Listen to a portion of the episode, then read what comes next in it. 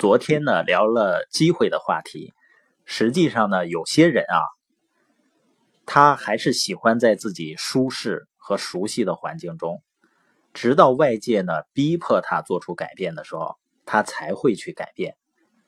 也有一部分人呢，他会主动的跳出来，去面对挑战。这部分人呢，他不会仅仅停留在自己的舒适区，因为他知道呢。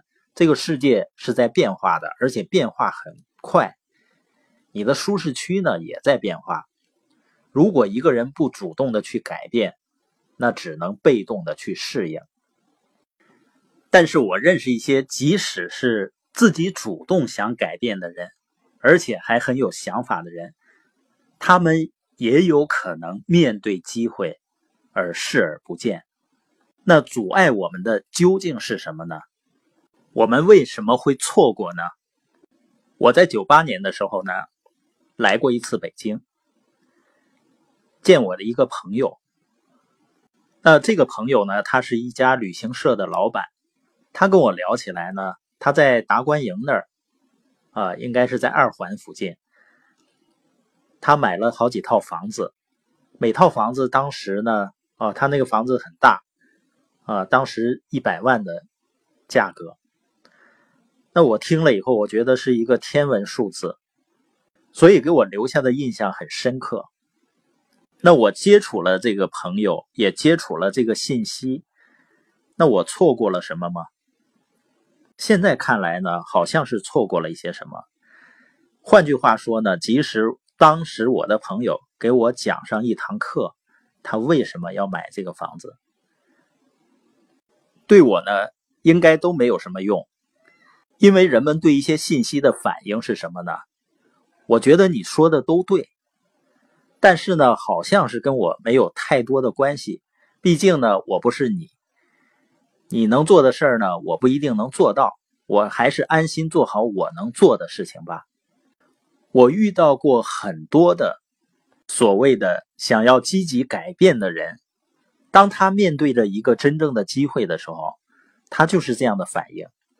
所以有的时候呢，我们错过只是因为觉得这件事儿和自己没有关系。当然，也有的时候呢，我们只是为了逃避困难而试着说服自己这件事儿和我没有关系。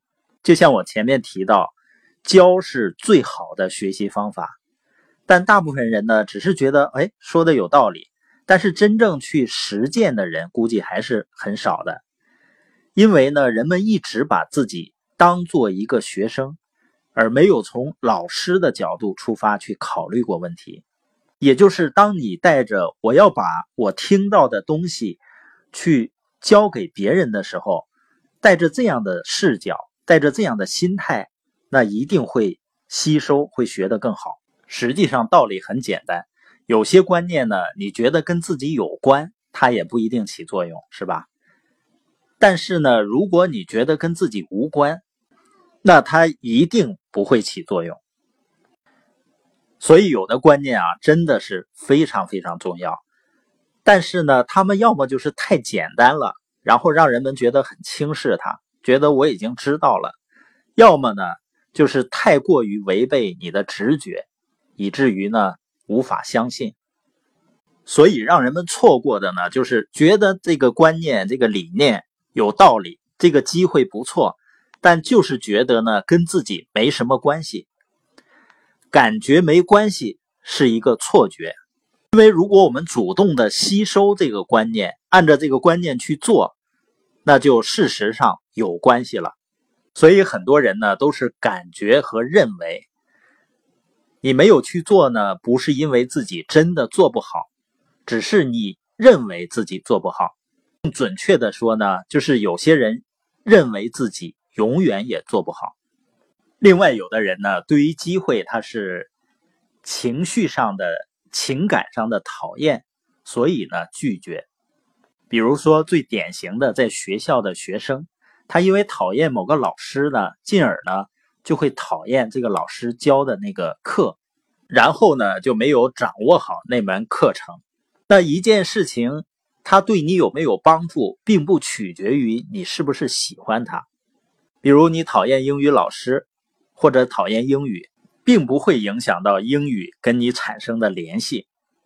假如你要经常出国，如果英语掌握不好，那交流起来呢就不是很方便。不管你喜不喜欢，而且呢，我们的很多好恶啊，或者评判标准对一件事情，都是来自于我们的输入，而输入呢，并不一定是百分之百准确的。